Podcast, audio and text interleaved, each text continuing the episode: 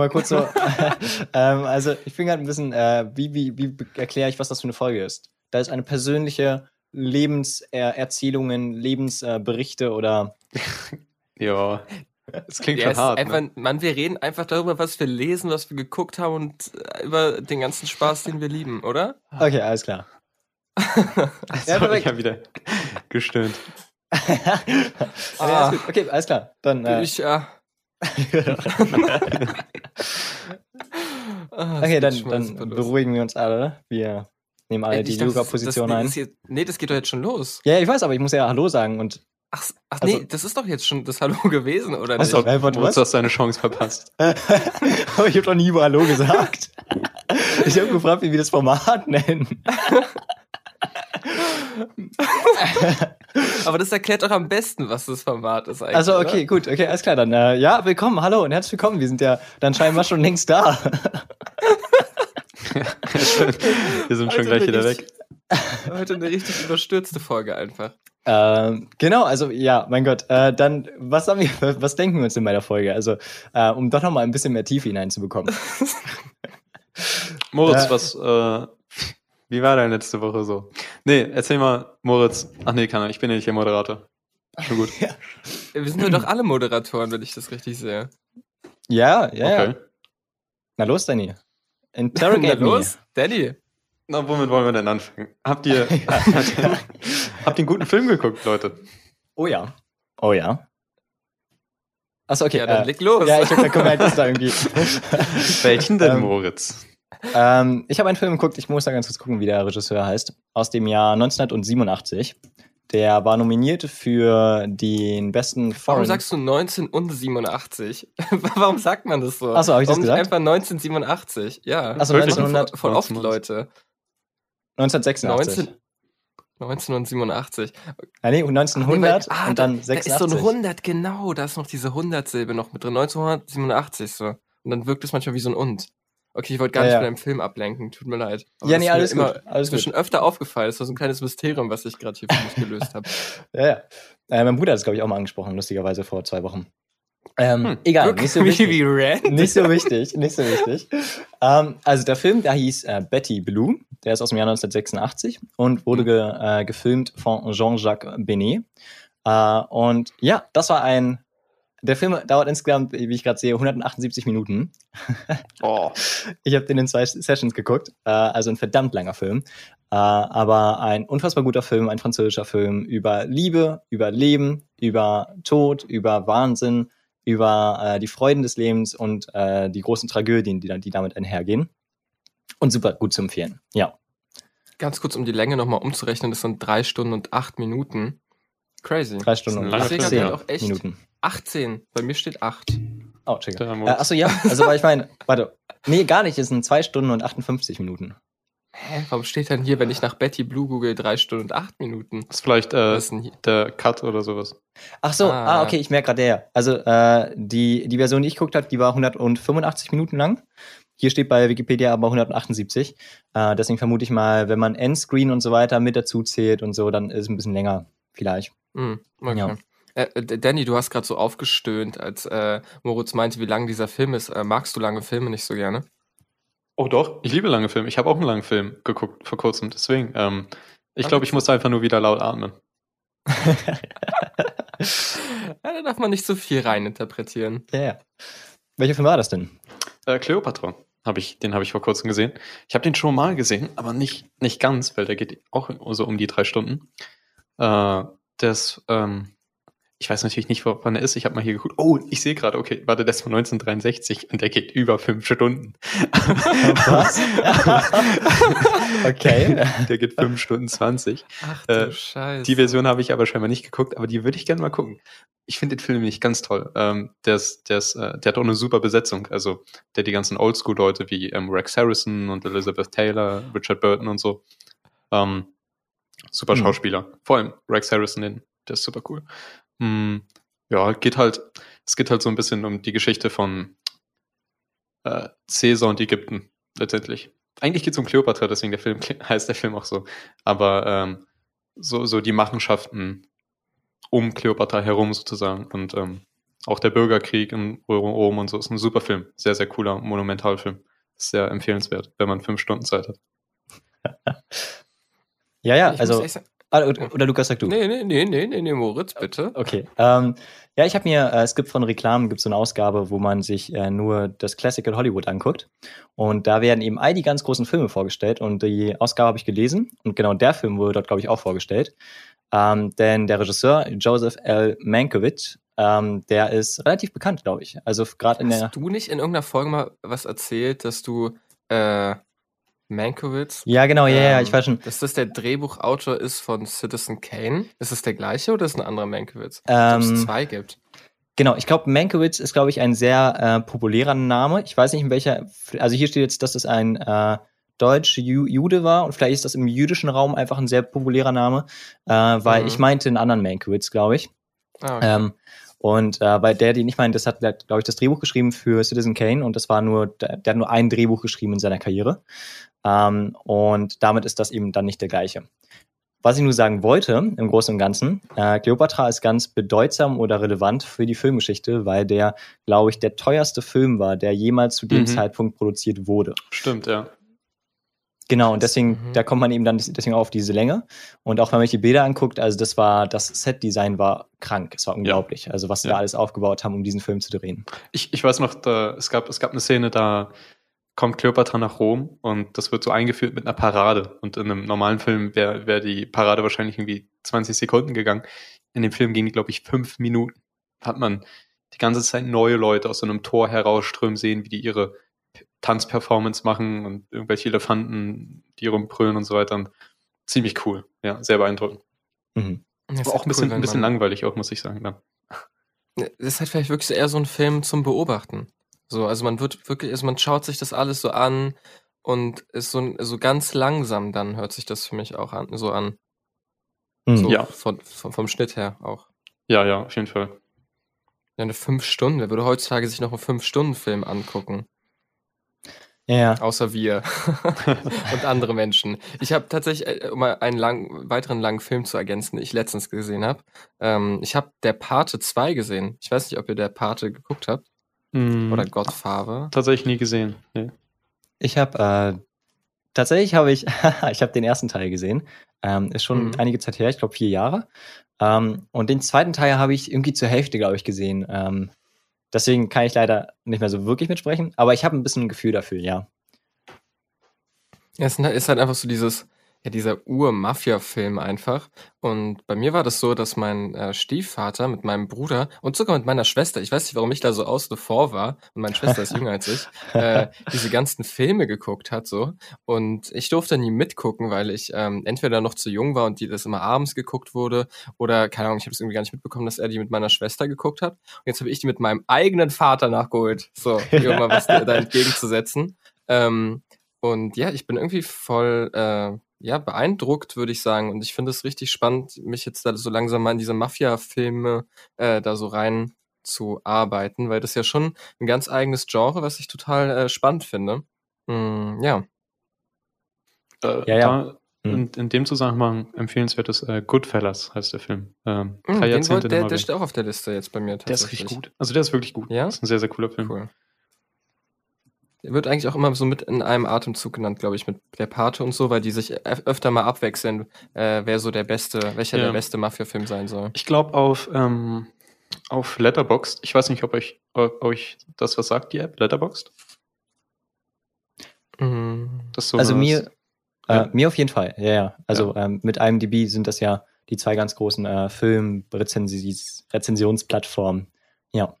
Ja, ist, mhm. kann man halt so das, ich finde, also ich benutze das halt nicht, um Filme zu rezensieren, sondern eigentlich nur so, um abzuspeichern, welche Filme ich gesehen habe und welche ich noch gucken will. Und ich glaube, ah, cool. bei Letterbox ist das sogar einer der, ich glaube, es ist sogar Platz eins gewesen eine Zeit lang.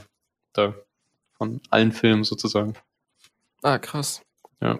Das erinnert mich an eine andere Plattform, die habe ich dir vor einiger Zeit empfohlen, Moritz, wo man auch so selbst Kritiken anfertigen kann und auch angeben kann, welche Filme man schon gesehen hat. Dann hast du erzählt, dass Moritz, äh, dass Danny dir die auch mal empfohlen hat, Moritz. Genau, das äh, ist äh, Letterbox. Schließt sich da der Kreis. Ach, das war Letterbox. Ach, ist ja witzig. Okay, dann äh, hat sich der Kreis ja hier wirklich geschlossen. Schön. Ja, ja. Ähm, ja, also gerade äh, genau diese ganz alten äh, Mafia-Filme, äh, auch in New York spielen die typischerweise ja auch. Ähm, Mhm. Die sind, also da gibt's glaube ich einige, also muss man mal gucken. Ähm, und genau die zwei sind eben ganz, ganz bekannt. Ja. Ich bin auch mal neugierig. Oh, wow. Oder, Entschuldige, äh, Lukas, sag du? Nee, nee, leg los. Leg los. Ich habe mal gerade nachgesehen, wie bei IMDb die bestbewertetsten Filme aller Zeiten sind. Ähm, und da ist jetzt nach den Nutzerbewertungen, also jetzt nicht äh, wie bei Metakritik. Bei Metakritik ist das wirkliche Rezensanten und Kritiker von Zeitschriften. Ähm, das unterscheidet sich mal so ein bisschen, muss man mal drauf achten. Ähm, bei IMDb ist es aber so, dass eben nach dem populären Vote, also nach den ganz normalen Zuschauern, ist eben The Godfather und The Godfather Part 2 äh, auf Platz 1, äh, auf Platz 2 und 3. Mhm. Hm. Und Platz 1? Ich, äh, The Shawhongs Redemption. Ich gucke mal kurz nach, wie Okay. das im Deutschen heißt. Ja, ich glaube, also warte, wenn dann einmal den deutschen Titel hat, sagt das, glaube ich, ein bisschen mehr aus. Die Verurteilten. hm. Auch sehr bekannt. Kenne ich vom Namen her. doch ja. auch. Hm. Genau. Habt ihr schon mal Schindlers Liste gesehen? Ich will den unbedingt sehen, aber hab ich noch- hab ich nicht auch. geschafft. Ich habe mal irgendwie Angst, den zu gucken. Ja, ich, ich, ich habe nur von Leuten habe ich bis jetzt nur gehört, dass der erstmal, dass er lang ist und zweitens, dass er super traurig ist. Und keine Ahnung. Ich will nicht sehen, was. Also man muss in der Stimmung sein, um super traurige Sachen zu sehen. Ich Mhm. weiß halt nur in diesem Film, dass es so diese eine Szene gibt, wo dieses kleine Mädchen mit diesen roten, äh, dieser roten Jacke zu sehen ist. Und ansonsten ist der Film nur schwarz-weiß. Und das ist irgendwie gefühlt das Einzige, was ich über diesen Film weiß. Und natürlich kennt man die Geschichte von Schindlers Liste und so. Also, äh, keine Ahnung, ist ja einfach eine relativ bekannte Geschichte so. Ähm, aber irgendwie diesen Film, ich weiß nicht, ich habe irgendwie, der, den haben wir einmal in der Schule geguckt, da habe ich irgendwie gefehlt oder so. Ich habe irgendwie immer äh, den Moment verpasst irgendwie, keine Ahnung. Mhm. Ja, Moritz, hast du den gesehen? Ich habe ihn tatsächlich gesehen, ja. Oh, Moritz. Schieß Äh, los. Jetzt bist du unser Außenreporter. Ja. Unser Außenreporter. Ja, also ich habe den, Schindler, Schindlers Reporter einfach. Oh Gott, das ist nicht in Ordnung. ähm, ich habe den tatsächlich auch äh, im Rahmen der Schule erst äh, an, angefangen und angeguckt. Ähm, aber irgendwie hat sich das dann nicht ergeben, dass wir das, wir haben nur die Hälfte geguckt, glaube ich. Ähm, und das war eine Geschichte. Und weil ich irgendwie in dem Geschichtskurs einfach so leidenschaftlich immer bei den Themen dahinterher war, habe ich gleich am selben Abend, glaube ich, dann zu Hause den gesamten Film angeguckt. Und ähm, ja, also das ist äh, ein natürlich sehr, sehr trauriger und äh, einfach sehr gelungener Film, ähm, der einfach sehenswert ist. Also ich, ich kann, ich würde jetzt gar nicht sagen, dass es so eine markante Sache gab, die den Film ganz besonders gemacht hat, ähm, weil ich glaube, dass es einfach so die Mixtur aus ganz verschiedenen Dingen ist. Eben von der Story, äh, von den Schauspiel, von der Kameraführung, von dem Color Grading, ähm, von dem Setting, den Locations und so. Ähm, ja, der ist halt auch sehr lang und dadurch, dass er so lang ist, ist es so, dass eben sehr viele so kleine Geschichten zwischendrin auch immer wieder passieren und man dadurch eben so ein ähm, Monumentalgefühl bekommt für die gesamte Zeit äh, und eben für das Zeitgeschehen. Das heißt, es ist ein sehr, sehr, ähm, ja, sehr tiefer Film in der Hinsicht. Hm. Da muss ich mich kurz räuspern. Tut mir leid. Moritz, du hast gerade den Geschichtsunterricht angesprochen und dass du da sehr leidenschaftlich war, warst. Äh, Gab es für euch so eine Geschichtsepoche, die ihr so richtig interessant fandet in Geschichte? Oder ähm, ja, also hattet ihr so eine Favorite-Zeitepoche? Also jetzt muss es, muss es eine Epoche sein, die man im Geschichtsunterricht behandelt hat oder auch generell? Nee, das, nee, nee, allgemein. Aber vielleicht im Geschichtsunterricht ist vielleicht der erste äh, Ansatzpunkt, wo man vielleicht eben Geschichte lernt. Äh, ich glaube, für mich persönlich, so im Geschichtsunterricht war Mittelalter halt schon echt interessant, weil, weil, die- also auch ich hatte halt eine unglaublich vage Vorstellung vom Mittelalter eigentlich. Ich habe das Gefühl, entweder wird das sehr stark romantisiert, äh, irgendwie mit Rittern halt und Schlössern und so und Bogen, Mhm. ähm, Mhm. oder das wird unglaublich verteufelt und man hat die Vorstellung, dass im Mittelalter eigentlich jeder an der Pest gestorben ist oder was auch immer. Ähm, ja, und wie immer liegt die Wahrheit halt irgendwo dazwischen. Ähm, dass das eigentlich eine, eine ja, super interessante Zeit war, irgendwie mit, wo viel mehr passiert ist als nur äh, Pest und äh, Ritter. Voll. Ich, ich habe auch letztens ganz kurz, äh, bevor Moritz, äh, bevor ich dich nochmal auch bitten würde, darauf zu antworten, weil da würde mich das auch sehr interessieren. Ich habe letztens in einem Gespräch äh, mit einem Kumpel, wo die Schwester eben Geschichte studiert, äh, erfahren, dass tatsächlich das Mittelalter doch viel fortschrittlicher war, als wir uns das manchmal vorstellen. Und dass die nicht so rückständig waren und äh, dass da, dass es da auch viele Errungenschaften gab in der Zeit. Und zu sagen, dass das Mittelalter halt einfach nur äh, ein Schritt zurück war für die Menschheit und so, ist irgendwie äh, ein bisschen falsch. So und auch sehr, sehr Ja. eurozentristisch, weil man muss natürlich unterscheiden, ähm, das Mittelalter in Europa so und das Mittelalter in Anführungsstrichen, äh, da kann man es ja nicht mehr Mittelalter nennen, so im, im Orient äh, oder im orientalischen Gebiet oder in anderen Teilen der Welt. Ja, es ist, es ist halt auch eine unglaublich große Zeitspanne. Also, also man streitet Voll. sich ja so ein bisschen, wann das angefangen hat. Ähm, so, ähm, ich, so, vielleicht so, so sechstes Jahrhundert und äh, geendet hat das ja so Ende halt 15. Jahrhundert und ich, da sprechen wir von einem Zeitraum so von 800, 900 Jahren. Und natürlich ja. gab es da halt viel Entwicklung und Fortschritt und Rückschritt und so weiter und so fort. Ja. Und ja, ja, es kommt natürlich darauf an, genau, wie du gesagt hast, auch äh, sogar wenn man das eurozentrisch betrachtet, kommt es immer noch darauf an, wo man das sieht. Also Voll. würdest du, würdest du Byzantinisches Reich und so schon zum Orient zählen? Oder so als eigentlich ist es ja so Das- das Bindeglied zwischen ja, Orient und Genau, das ist ja. so richtig dieses Bindeglied einfach. Und ich glaube, mh, das persönlich gerade zur Zeit, da ich ja auch Geschichte und Kultur des Vorderen Orients studiere, so für mich dieser äh, der erste Ausgangspunkt. Also als wir angefangen haben, über diese arabische Halbinsel zu sprechen und über diesen ganzen Kram, der damals abgegangen ist, so also natürlich auch der Islam, wie sich das entwickelt hat, war ich so richtig lost, weil wir das natürlich überhaupt nicht äh, im Geschichtsunterricht hatten. Und als wir dann angefangen haben, darüber zu sprechen, wie die Osmanen dann äh, Konstantinopel ähm, sozusagen eingenommen haben, da habe ich erst so richtig dieses, dieses Bindeglied und auch für mich persönlich äh, das Bindeglied, um mir das Wissen zu erschließen. Das ist ja irgendwie ganz oft so das Ding, dass man irgendwie das Wissen auch an irgendwas ranschrauben muss, was man schon hat äh, und nicht einfach im Mhm. leeren Raum irgendwas Neues lernen kann oder das halt sehr, sehr schwer ist. Jetzt reden wir sehr, sehr lange über diese ganze Sachen. Moritz, äh, äh, was war deine Lieblingsepoche? Äh, ja, also wir können auch gerne noch weiter drüber reden. Äh, so, so ist nicht. Ja, außer du möchtest direkt was dazu sagen, so, dann.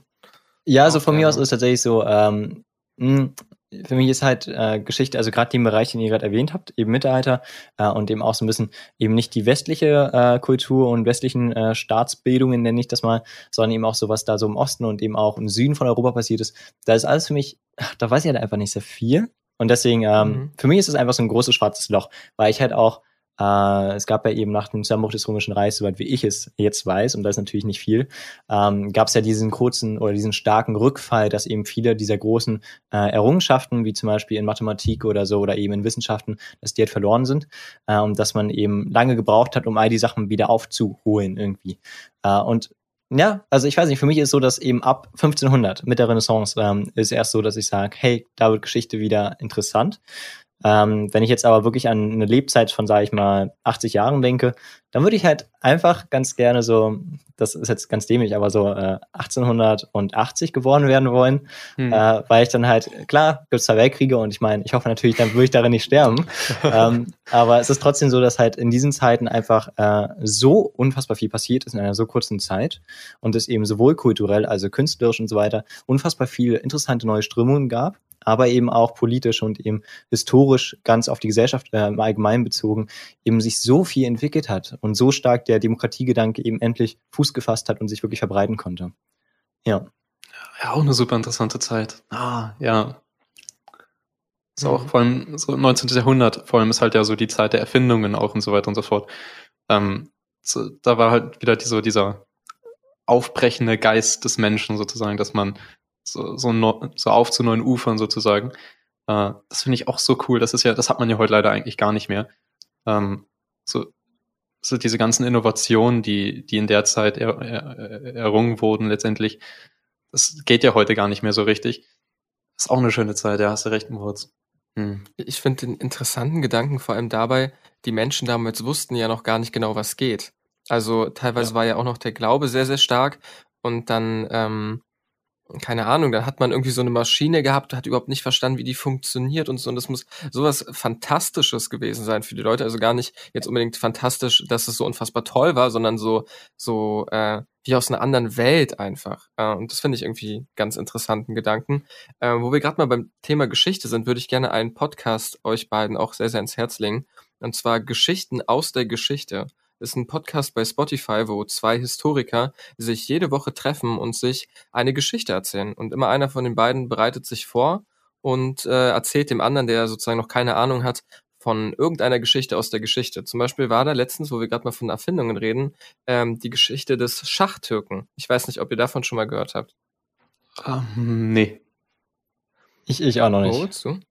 Ähm, ihr könnt ja mal ganz kurz nebenbei googeln, äh, den Schachtürken. Ähm, das ist ein relativ äh, bekannter Automat, in Anführungsstrichen. Ähm, oder eine Maschine, wie auch immer. Mm, Und da steht so ein Typ hinter so einem, ja, hinter so einer Kommode, könnte man sagen. Und auf der Kommode steht äh, ein Schachbrett.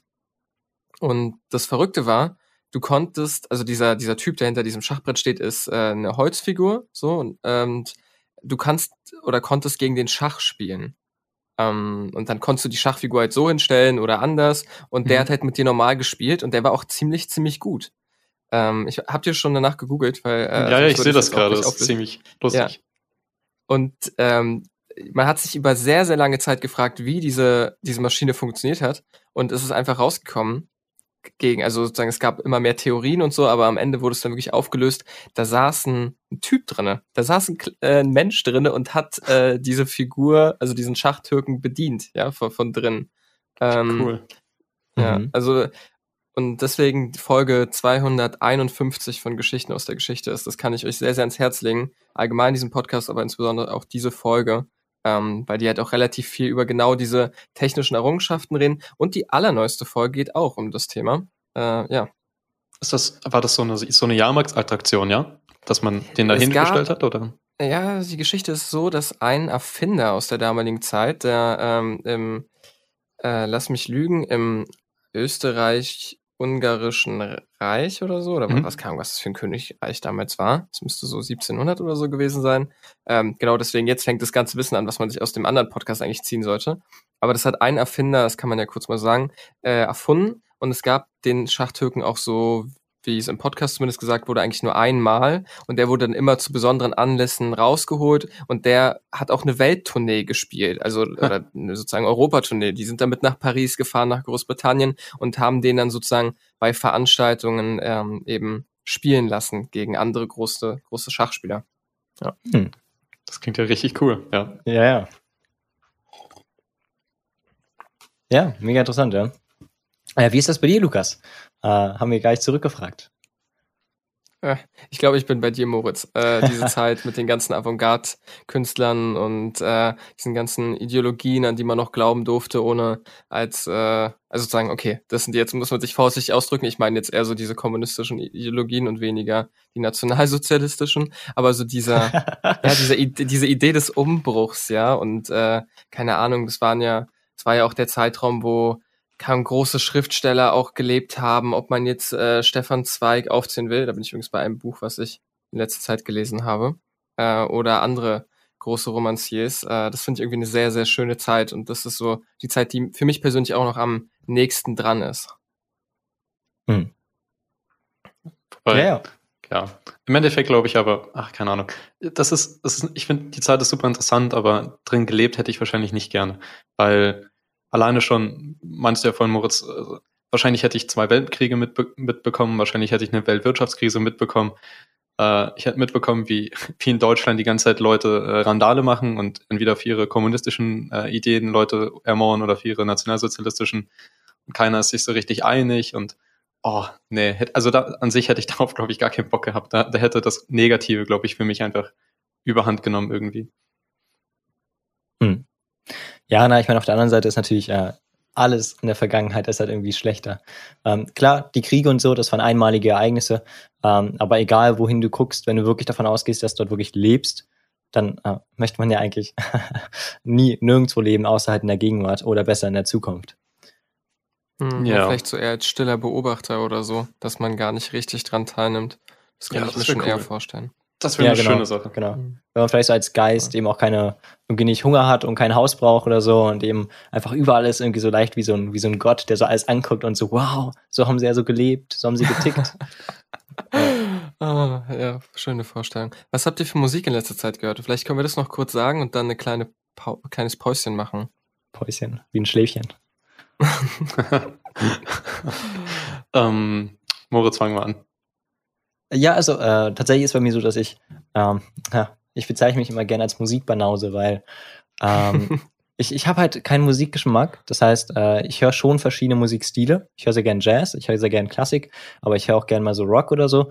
Ähm, aber es ist nicht so, dass ich, äh, dass ich leidenschaftlich hinter bestimmten Künstlern A bin und B ist es so, dass ich für mich selbst einfach selten wirklich Künstler kenne vom Namen her, weil ich halt individuelle Lieder einzeln vielleicht mal höre und sage, hey, das ist ein cooles Lied, aber es ist nie so, dass ich, dass ich dieselben Künstler oft höre und dann wirklich die Alben nachverfolge und so wirklich ein Fan bin. Deswegen kann ich da einfach mhm. sehr schwierig etwas sagen. Stimmt, wie viel, wie viel äh, Künstler hast du nochmal 2020 kennengelernt?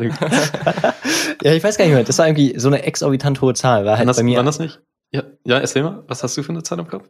Ja, ich weiß gar nicht, waren es äh, 13.000 äh, oder so? Ja, ich hatte 7.000 im Kopf, genau, also ungefähr hatte, so eine. Ich hatte 12.000 im Kopf. ja, okay, also so eine Zahl auf jeden Fall. Ja, das ist unglaublich. Ja, yeah. ich, ich, ich, immer zum Vergleich hatte 600 oder 700. ich hatte bestimmt 12 oder so, ja. 12. ja, nee, bei ah, mir, also ich höre halt immer diese vorgeschlagenen Playlists an Your Mix und dann sind halt immer neue Songs auch drin. Deswegen, ja. Äh, wie, wie, wie ist das bei dir, Lied, Lukas? Was du vielleicht, ähm, nee, wir reden jetzt okay, über dich. Okay. ich wollte einfach dich jetzt mal auf, äh, dazu zwingen, dass du wenigstens einen Song nennst. Ja, ich werde mal gucken. Also, äh, ich muss mal kurz gucken, ob ich den äh, Song finde. Äh, ich weiß nicht, ob ich ihn finde. Ich glaube ich glaub nicht. Also bei mir ist so, dass ich, es gibt diesen einen Song, den habe ich ganz oft gehört. Äh, ich glaube, der hieß äh, Gratitude, glaube ich. Also Dankbarkeit irgendwie. Ähm, irgendwie so. Ich guck, muss mal kurz nachgucken. Vielleicht äh, könnt ihr erstmal eure Songs sagen und ich gucke nebenbei und dann kann ich vielleicht am Ende nochmal ganz kurz den Song sagen. Ja. Danny. äh, ja, okay, also musikmäßig, ich muss sagen, ah, ich höre halt so seit der, ich glaube so seit der neunten, zehnten Klasse habe ich so, so ungefähr den gleichen Musikgeschmack, nämlich so Indie-Rock und Alternative Rock, so das ist so das, was ich ganz gerne höre. Ähm, ja, also ich habe, ich meine, ich bin, ich bin halt ein großer Fan von den Beatles und äh, ich habe aber, ich habe aber noch nie, also ich, ich habe noch nicht alle Alben von den Beatles sozusagen von Anfang bis Ende gehört. Ähm, bei mir war das eine lange Zeit auch einfach so durchmischt, dass man einfach so eine Beatles-Playlist laufen lässt. Und ich habe jetzt vor ein paar Tagen mal das Album Revolver von den Beatles gehört. Das ist ziemlich gut. Das ist ein gutes Album. Das wird auch so als das beste Beatles-Album äh, tituliert. Das verstehe ich nicht ganz. Äh, ich finde es jetzt, ich finde andere Alben besser, aber ähm, ist auf jeden Fall trotzdem ziemlich gut. Und ein Lied, was ich da wahrscheinlich dann äh, empfehlen würde, wäre For, For No One von den Beatles. Das ist ziemlich cool. Ja. Cool, perfekt. Ähm, voll gut. Ähm, ja, mega interessant, ja. Mhm. ja. Ich wollte nur einen einzigen Song reinwerfen. Ich halte mich heute mal bewusst rar. Mm, und mein, mein Song ist äh, von Goldmund. Und äh, ich weiß nicht, ob ihr Hermann Hesse kennt als Schriftsteller. Also mhm. Danny mhm. kennt ihn ganz bestimmt. Moritz, ich weiß nicht, ob du da den Dude auch kennst. Also äh, ich habe, glaube ich, von ihm nichts gelesen, aber der Name sagt mir auf jeden Fall was, ja. Ja, ähm, ganz interessanter Typ auf jeden Fall, Hermann Hesse. Ähm, und eigentlich ohne ähm, sozusagen, eigentlich spielt er gar nicht so eine große Rolle. Er hat nur ein Buch geschrieben, das heißt äh, Goldmund und Narziss. Ähm, und irgendwann dachte ich so, ja, Goldmund äh, ist doch wäre ein cooler Rappername und habe so bei Spotify mal Goldmund äh, eingegeben und dann kam da einfach so ein so ein Dude, der so atmosphärische Musik macht. Keine Ahnung, ich kann den gar nicht richtig einordnen. Mm, und irgendwie ist es dann passiert, dass ein Song von ihm zu meinem meistgehörten Song des letzten Jahres wurde. Und das ist einfach nur ein Song, wo einfach so ein Klavier spielt und nicht viel mehr. Und ich habe den, glaube ich, irgendwie stundenlang gehört, während ich Uni gemacht habe, während ich gelernt habe. Das ist einfach so ein Song, den kann man richtig gut auf Dauerschleife pumpen, um sich zu konzentrieren. Ähm, der Song heißt Cascade oder Cascade, keine Ahnung, wie man den aussprechen möchte, vom Album Sometimes von 2015. Und oder den würde ich persönlich gerne hm. anmerken hier. Weil irgendwie, ich habe das Gefühl, ich bin es dem Song schuldig. Gut, voll, voll der Glücksgriff. Ja. Ja, irgendwie schon, ja. Also ich hätte auch nicht gedacht, dass sich das sowas entwickelt.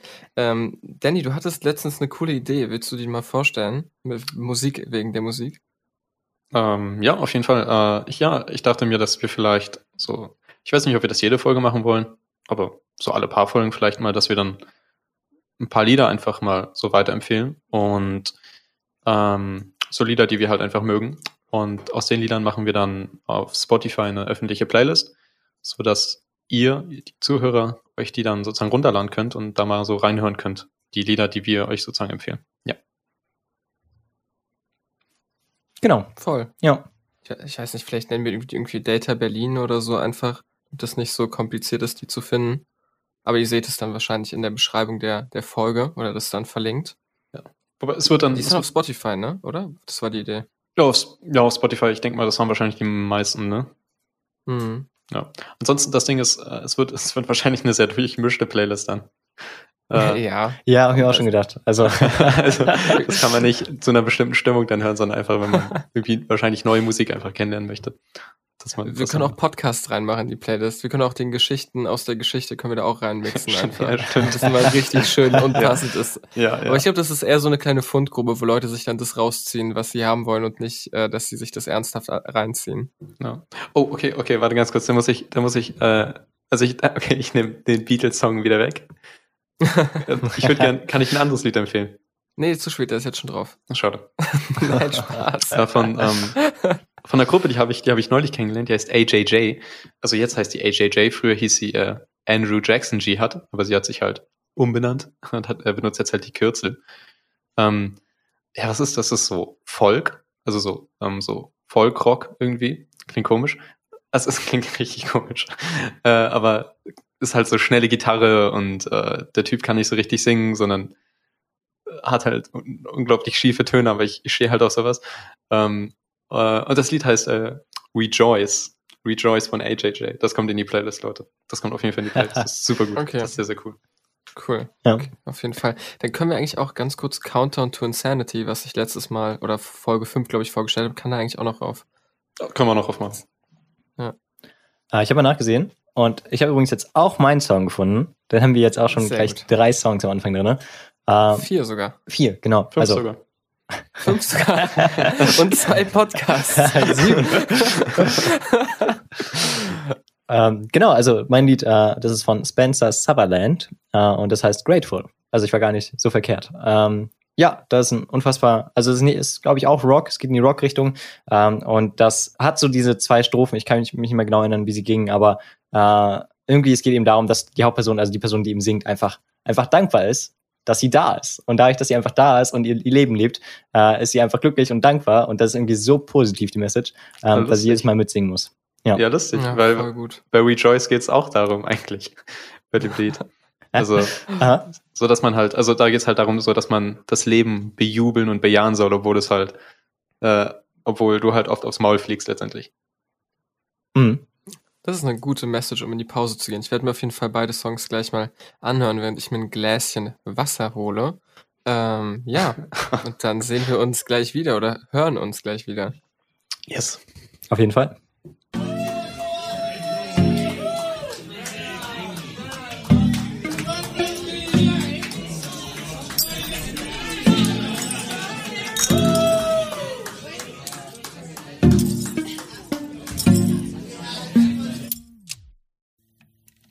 Ja, herzlich willkommen zurück oder um es mit Dannys liebevollen Worten zu sagen, moin moin, moin zurück. Ähm, und ich habe gerade den Song gehört, oder eigentlich beide Songs, die er gesagt hat. Und und ich fand's witzig, in dem einen Song, äh, Rejoice, den du vorgeschlagen hast, war einfach ein Zitat, äh, This world will penetrate me oder irgendwie sowas. Oder will, pen will penetrate you.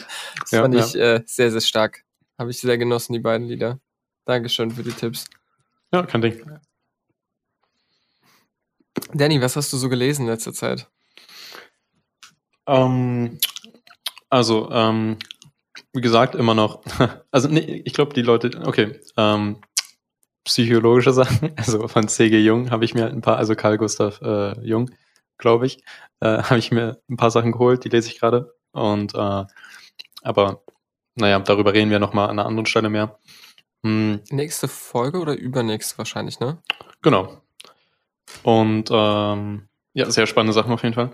Äh, und und äh, ansonsten, was ich gerade lese, ist halt äh, Römische Geschichte von Michael Sommer. Ähm, Mhm. Und da ist der Name Programm. Es geht halt um römische Geschichte. Also ich kann leider nicht mit einem äh, Roman oder sowas trumpfen gerade. Ähm, oh doch. Okay. Okay, das ist jetzt ein, das ist jetzt ein bisschen länger her, da ich das gelesen habe, aber noch nicht so lange. Und zwar Gefährliche Geliebte von ähm, Haruki Murakami, beziehungsweise ich glaube mittlerweile ich habe eine neue Übersetzung. Ähm, muss ich mal kurz gucken, wie die heißt. Südlich, südlich der Grenze, westlich der Sonne. Ähm, ja, von Haruki Murakami. Und ich glaube, das ist Haruki Murakami ist schon mein Lieblingsautor. Und äh, ich habe das Buch, ich habe das mal ausgeliehen bekommen, habe es gelesen und ähm, ich war davon so begeistert, weil soll ich mal sagen, worum es geht? Klar. Mach das. Okay.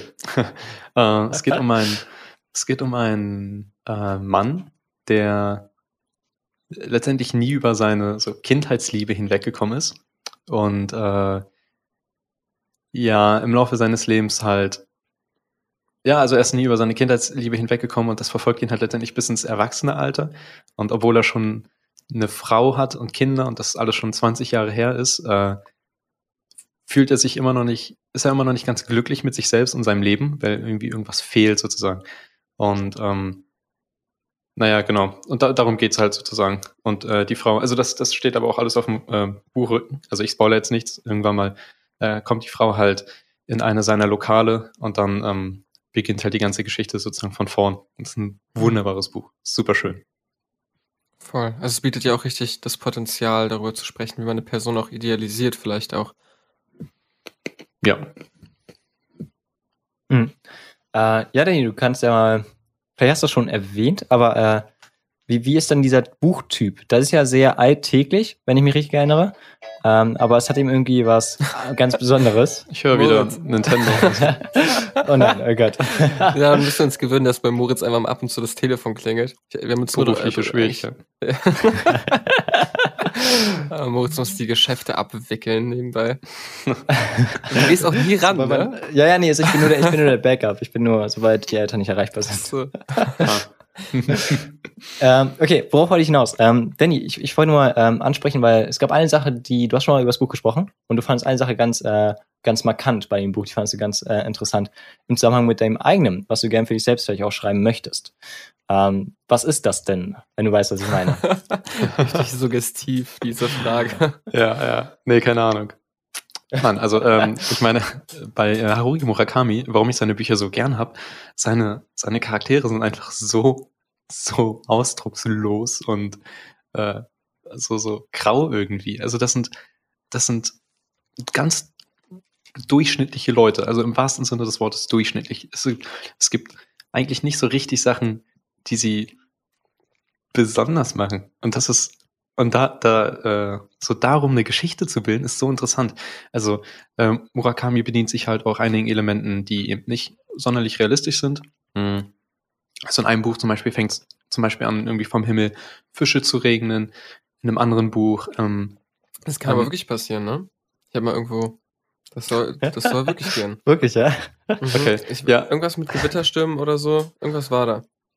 Ähm, also wahrscheinlich wird es nicht irgendwie begründet, wie das passiert in dem Buch, aber ja, also im, im, Buch, im, Buch, im Buch wird sogar ausdrucks, äh, äh, wie nennt man das, ausdrücklich erwähnt, dass, dass keine ähm, Flugzeuge irgendwie über den Himmel geflogen sind zu der Zeit und so weiter. So, ähm, okay. Ja, oder in einem anderen Buch ähm, begibt sich der Charakter sozusagen auf eine Reise in seinem Ich und ähm, ist mit seinem, er unterhält sich halt mit seinem Schatten und versucht ihn zu retten und so weiter und super interessante Sachen. Äh, aber die Charaktere an sich sind immer sehr normal. Und das ist auch so ein bisschen, also wenn, wenn ich schreibe, so ein bisschen mein Ziel sozusagen, mich ein bisschen an Murakami anzulehnen, weil das doch schon ein sehr großes literarisches Vorbild für mich ist, dass man mit sehr einfacher Sprache und wundervollen, wunderbaren Metaphern ähm, so eine Wirkung auf den Leser erzielen kann. Das hört sich voll gut an. Ich habe jetzt voll Bock, den zu lesen, wenn ich ehrlich bin. Vielleicht äh, kannst du mir mal ein Buch von ihm ausleihen. Ja, ja, auf jeden Fall. Also, ähm, ja, die, also ich habe ja, von ihm habe ich tatsächlich nur zwei Bücher hier zu Hause. Ich habe die anderen Bücher, die ich alle gelesen habe, ähm, ausgeliehen bekommen. Ähm, oh, so toll. Murakami ist so gut. Also ja, unbedingt lesen. unbedingt lesen. Moritz, was liest du eigentlich? Das habe ich dich irgendwie noch nie so richtig gefragt. Ich weiß gar nicht, ob du so auch äh, belletristische Sachen liest oder ob du eher so der, der Faktenbuchtyp bist. Der Faktenbuchtyp? ja, also so, es gibt ja so Menschen, die sagen, ja, ich lese nur Sachbücher.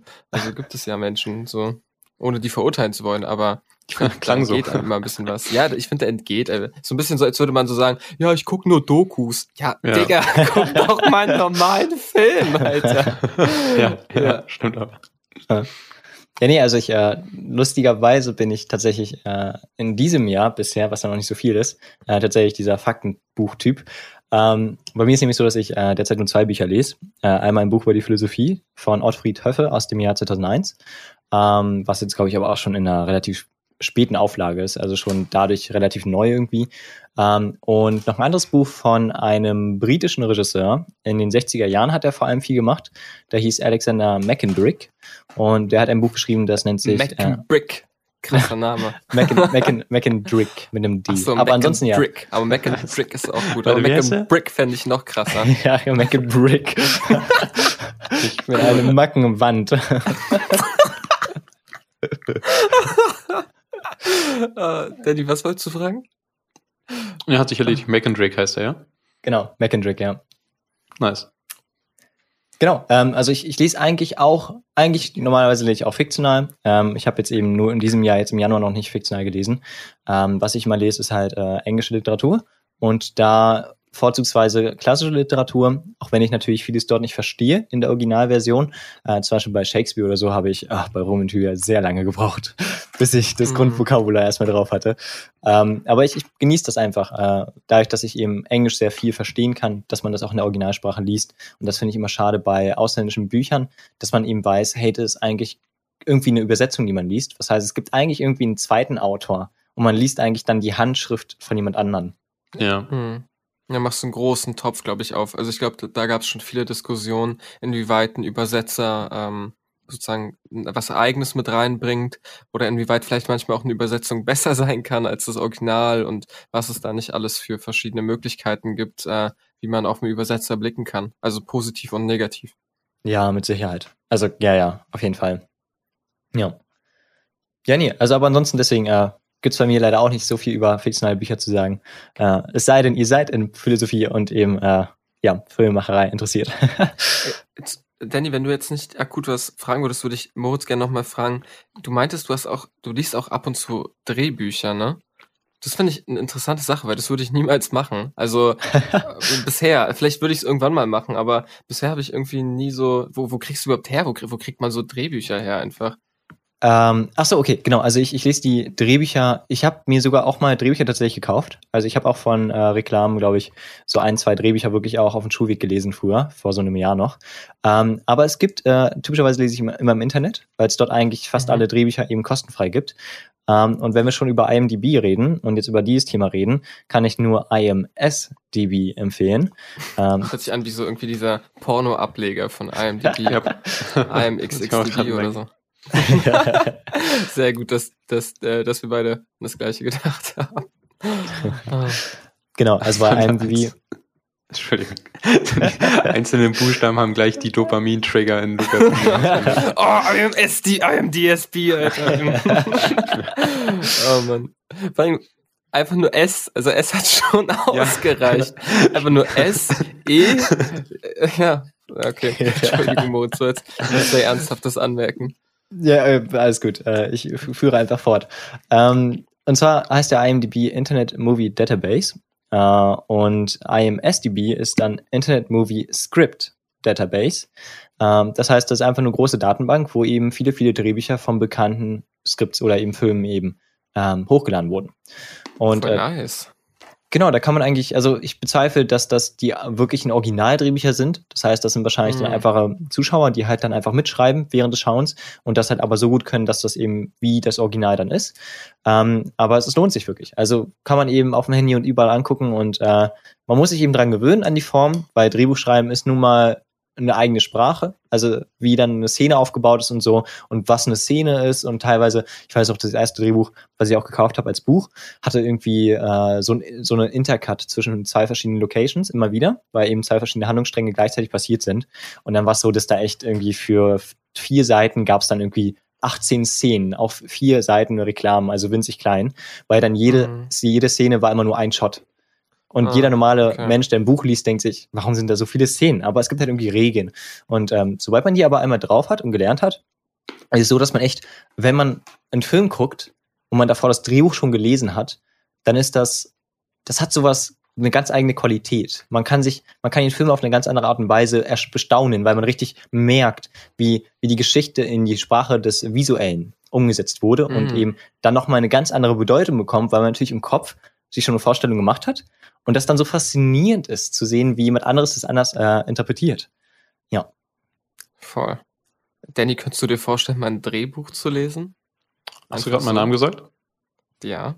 Aber Ja. Welchen Namen sonst? Ein, äh, ein Stöpsel ist gerade aus meinem Ohr gefallen, deswegen habe ich das nicht gewusst.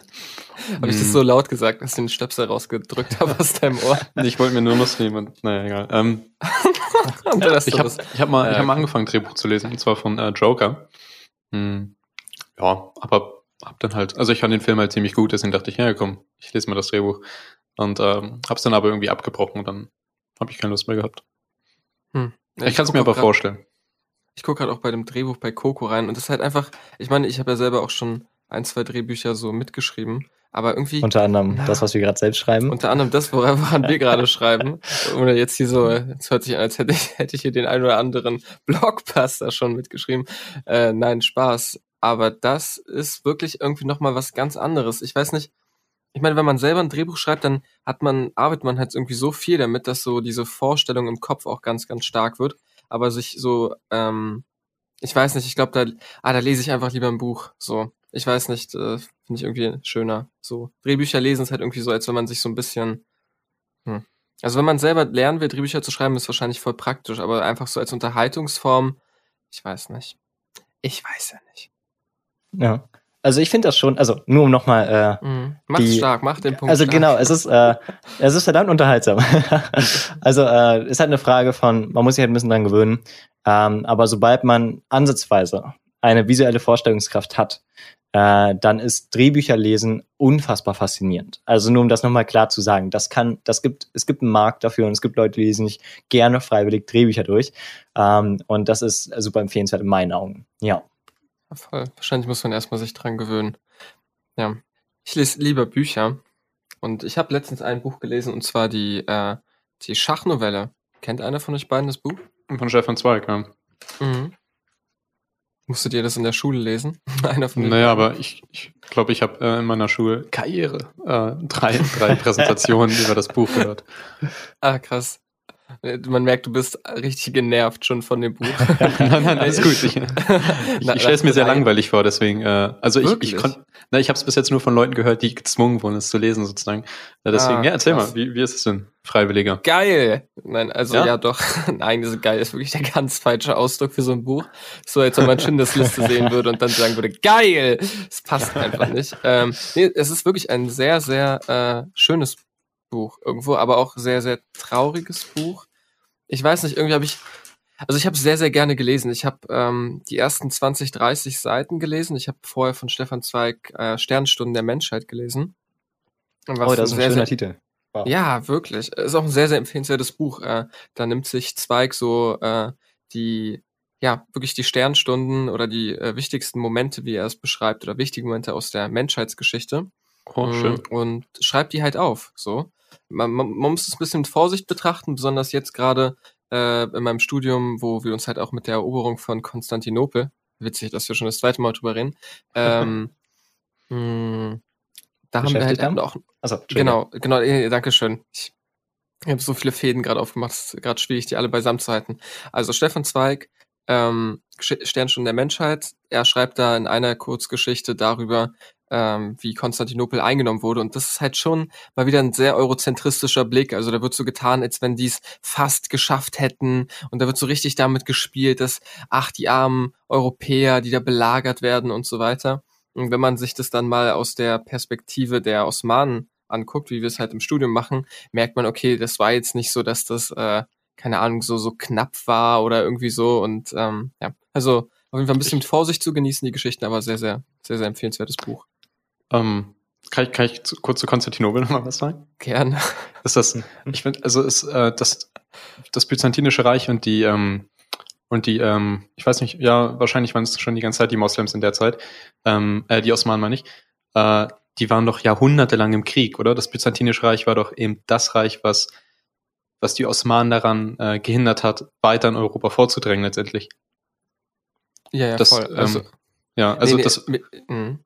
Nee, das war sag deinen irgendwo, Punkt. also irgendwo, irgendwo war das ja sozusagen eine notwendige Konsequenz, dass Konstantinopel irgendwann mal fallen muss. Das war ja auch nicht Mhm. nur, das Byzantinische Reich hatte ja auch nicht nur die ähm, Osmanen als Problem sozusagen, da gab es ja noch andere Sachen, die da reingespielt haben. Voll, also die waren auch irgendwann einfach wirtschaftlich überhaupt nicht mehr so stark ähm, und konnten sich nicht mehr so gut über Wasser halten alleine. Mm, Ja.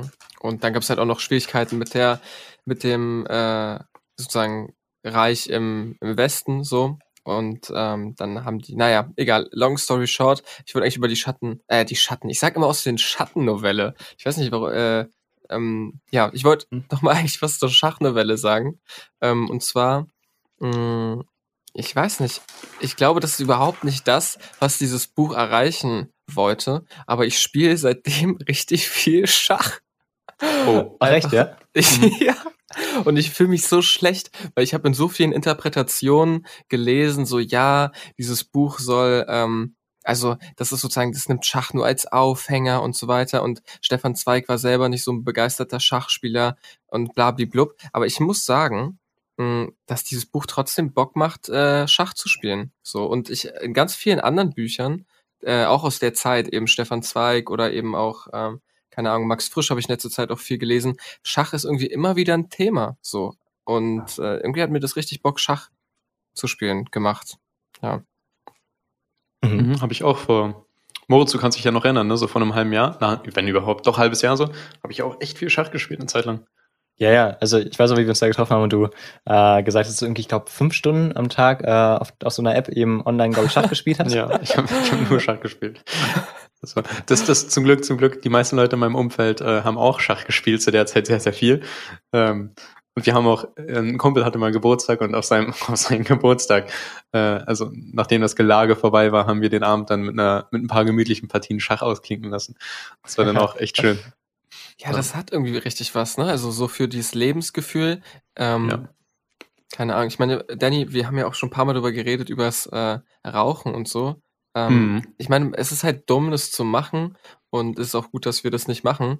Aber ähm, vom Prinzip her ist es halt trotzdem, man, man hat immer so dieses, ah, dieses atmosphärische, wer sozusagen, man fühlt sich irgendwie wie so ein Romancier eben oder keine Ja. Ahnung wer. Das, Ja. sind, das sind halt so die Attribute des Bildungsbürger, sozusagen, Mm, Bürger. Voll, So, ja. so die, ähm, ja, so die, die, die Pfeife in der Hand und irgendwie das Schachbrett daneben und, Genau. keine Ahnung, die Dann Lesebrille noch so und den sowas. Whisky oder den Scotch. Ja, einfach. Whisky, genau, das ist ein Grund, warum ich Ja. Whisky trinke, richtig. Regelmäßig. Hast du nicht mal erzählt, du trinkst einmal am Tag ein Glas Whisky oder? Eine Zeit lang, eine Zeit lang, wo ich, ähm, eine Zeit lang habe ich abends halt immer ein Glas Whisky getrunken, wenn ich, äh, wenn ich geschrieben habe, ja, und das war halt jeden Abend.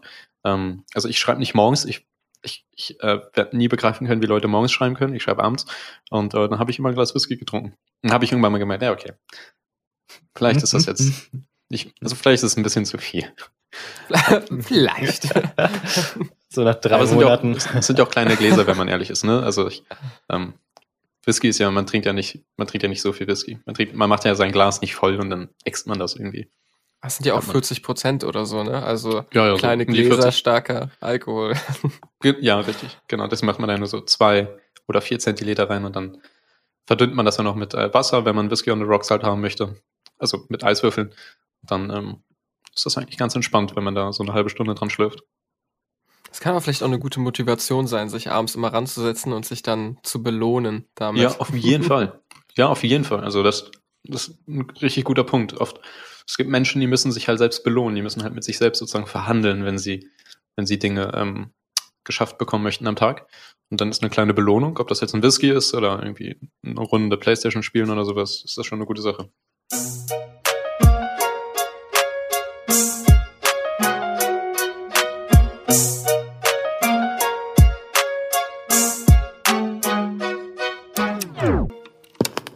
Moritz, äh, du hältst dich ja relativ gut an deinen Plan. Baust du da auch so kleine Belohnungen ein?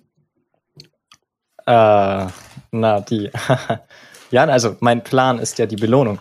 Ähm, alles, was ich tue, äh, richtet sich ja dahin, dass ich äh, dadurch, dass ich die Sachen festhalte, die ich tue, das heißt dadurch, dass ich berechne, äh, zum Beispiel, wie viele Minuten ich verbracht habe, eben in denen ich Sachen gearbeitet habe oder wie viele Seiten ich geschrieben habe, wie viele Cuts ich gemacht habe beim Bearbeitungsprogramm oder was auch immer.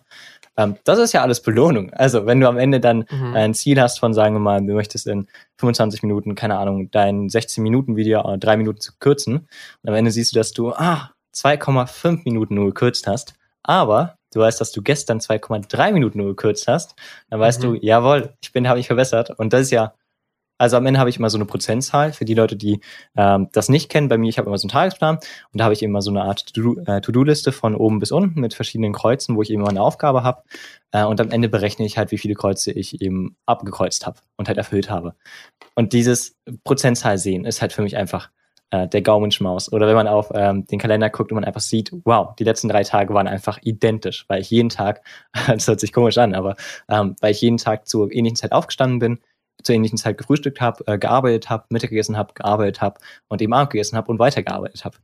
Äh, und ja, deswegen brauche ich das auch gar nicht so zwingend, dass ich sage, okay, jetzt darfst du eine halbe Stunde YouTube gucken oder so. Für mich ist das alles sogar viel zerstörender. Also weil ich dann einfach weiß, nee, ich möchte halt weiterarbeiten. ja. Hm.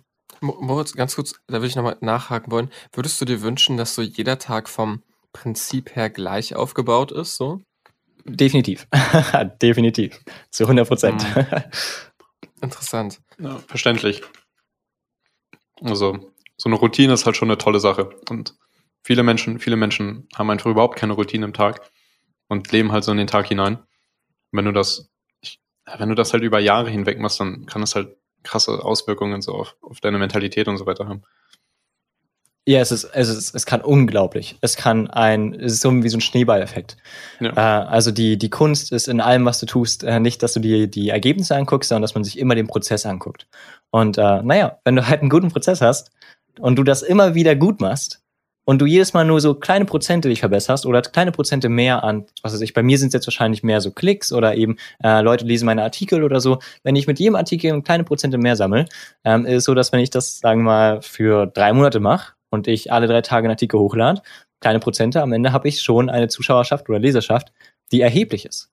Und ach, das ist mein Traum. ja.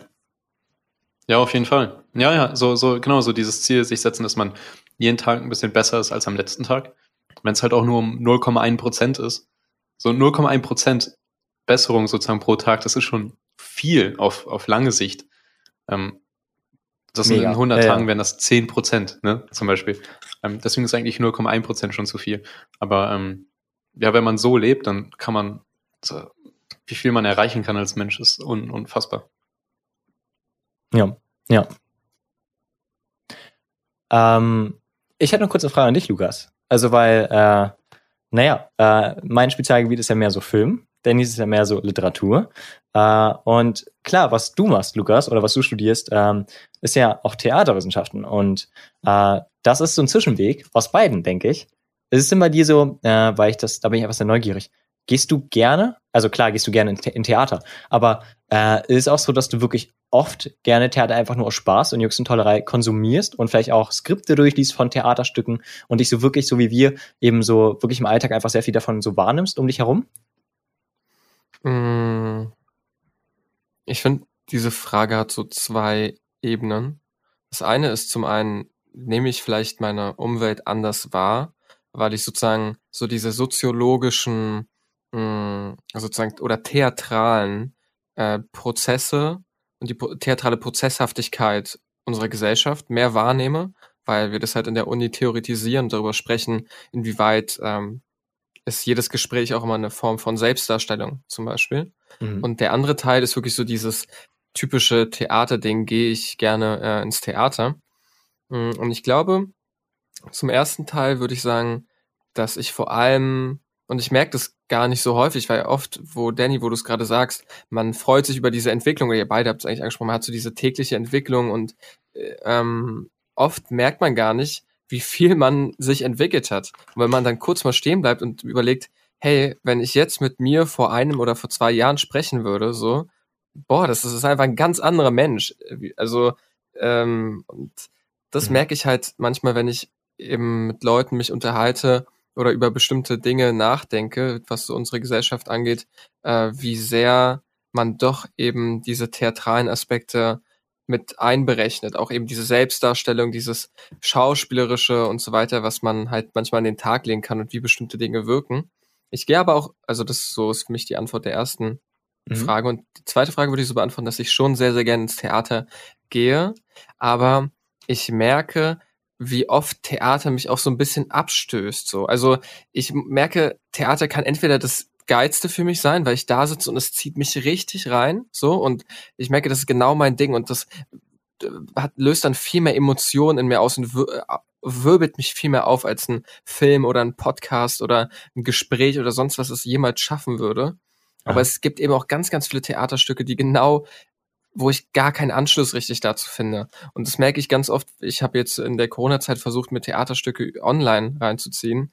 Ähm, also halt keine Ahnung, irgendwie ein Hamlet, äh, so, so eine Hamlet-Inszenierung und andere Sachen. Und da merke ich richtig, Theater funktioniert einfach in diesem digitalen Sinne so nicht. Also man muss sich da wirklich neue Konzepte überlegen für Theater im digitalen äh, Zeitalter, damit es funktionieren kann, äh, weil diese Kamera, die so statisch darauf filmt, das reicht einfach nicht. Und ich glaube, viele Theater verstehen nicht, dass es nicht reicht, äh, sozusagen einfach eine Kamera hinzustellen und mehr oder weniger darauf zu achten, dass alle gleich laut sprechen, damit man sich das angenehm geben kann, sondern eher im Gegenteil, man, manchmal funktioniert das nicht mal.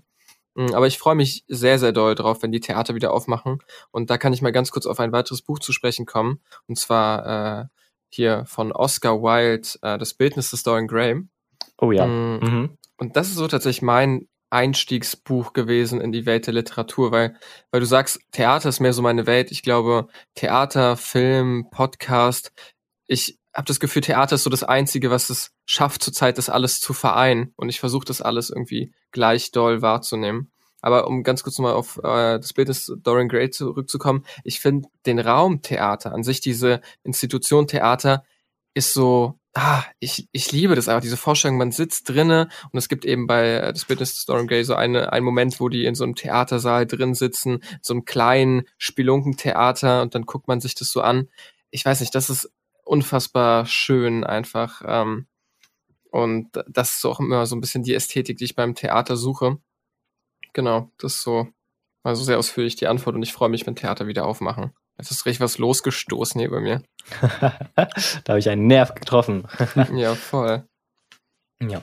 Ja, also, ich freue mich auch mehr drauf, mit euch beiden natürlich, äh, auch mal ins Theater zu gehen häufiger. Gerne. Ja, sehr gerne. Es gibt eine, eine Sache bei Theater, auf die, bei der ich immer Angst habe, wenn ich ins Theater gehe, ist, dass wenn, äh, wenn die Schauspieler mit dem Publikum interagieren. Hm. Davon, also das, das finde ich persönlich. Theater spannend, Danny. nee, ich finde das schrecklich. Ich finde das so schrecklich. Also, mhm. äh, ich, ich weiß noch, ähm, ich war mal im Theater, ich habe mir Shakespeare äh, angeschaut. Ähm, was habe ich mir angeschaut? Ähm, hier das Wintermärchen, heißt das so? Mhm. Ähm, ich glaube schon, ein, oder?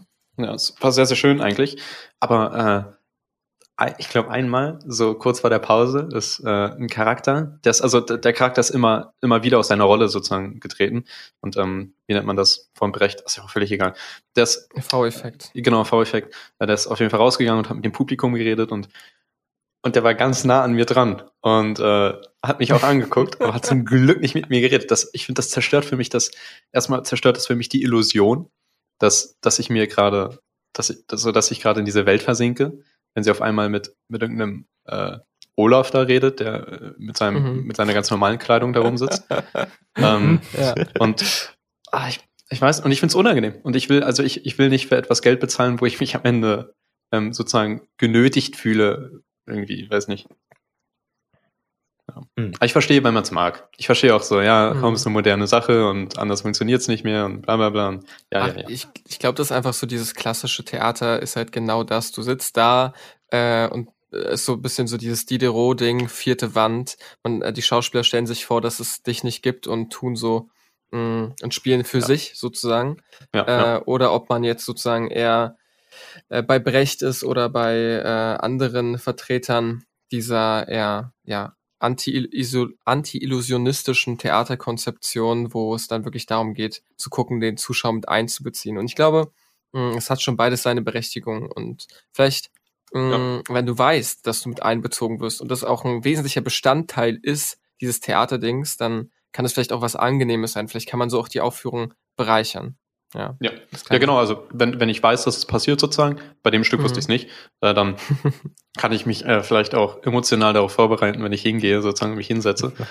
ähm, ja, Ja, also Stimmt beim schon. typischen Shakespeare, um da mal ganz kurz noch was, ja, ich meine hier richtig, das, hier sind wir voll bei meinem Thema mit Theater. Äh, beim originalen Shakespeare war es auch so, dass die Schauspieler interagiert haben mit dem Publikum und auch Mhm. wenn das Publikum meinte, ey, spielt die Szene nochmal so, dann wurde die Szene nochmal gespielt und dann wurde da auch nochmal extra, ähm, keine Ahnung, währenddessen nochmal extra sich einer angesoffen und äh, Hammelfleisch gefressen oder sonst was. Keine Ahnung, jetzt, Ja. jetzt habe ich ein paar Klischees reingemischt, aber Nee, das, äh, ja, also es kommt, es kommt wahrscheinlich bei mir ein bisschen einfach auf die Art der Interaktion an. Ähm, ich mag es ich mag's halt nicht so, wenn einzelne Leute herausgepickt werden sozusagen und, und die sozusagen, ähm, das versucht wird, dass ich sozusagen Teil des Stückes werde, indem man mich Mhm. zum Beispiel irgendwie fragt, hey, was meinst du, was soll mit dem König passieren? Sollen wir ihn töten oder leben lassen? Irgendwie so. Ich, ja, keine Ja. Ahnung. So macht, macht einfach euer Ding.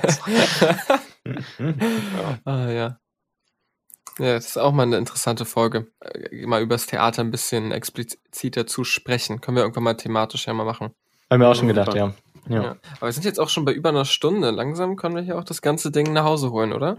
Alles Oder klar. nach Hause fahren, wie sagt man das? Ciao, ciao. Ich kenne beide Redewendungen nicht. Ja, das kommt so aus dem Fußball, so. ja, aber Lass auch, uns den äh, Pokal nach Hause holen oder so. ja. Nach Hause bringen, keine Ahnung. Ja, oder na, ach, keine Ahnung. Mann, Egal, nicht so wichtig. Fußball. äh, Ach so, alles klar, dann äh, ist vorbei jetzt, ja? Okay. Gut, dann, äh. Schön. Ja, dann bedanken wir uns bei euch, dass ihr uns äh, so zugehört habt und äh, wir hoffen, euch hat so diese ähm, ja, Guilty Pleasure Folge gefallen, in der wir einfach mal so ein bisschen äh, über uns sprechen und über unsere Interessen und was uns so beschäftigt. Und ähm, ja, vielen Dank fürs Zuhören und wir sehen uns dann, oder, na, Alter, wir hören uns, okay? Wir hören uns äh, dann nächste Woche wieder. Musste ich auch bei einer deiner Instagram-Beschreibungen ändern, weil du gesagt, äh, geschrieben hast, wir sehen uns dann irgendwie bei Spotify oder irgendwo beim Streaming. Nee, wir hören uns da, Danny. Hoppala. Nebenbei mal eine ganz nette ähm, sozusagen Einladung. Kommt doch gerne mal auf unseren Instagram vor vorbei. Wir geben uns da ganz viel Mühe, da jetzt so ein Konzept ähm, an Mann zu bringen, so. An, die- an die Dame, an die, an die Welt, an den Menschen. Ist hier zu gendern. Ja. Also bis, bis gleich auf Instagram. oh Gott. Moritz, hast du noch abschließende Worte? äh, ich hoffe, ihr habt einen wundervollen Tag. Ich hoffe, ihr habt den Podcast genossen und ich fasse mich genauso kurz, wie wir es kurz fassen sollten. Auf Wiedersehen. Mach's.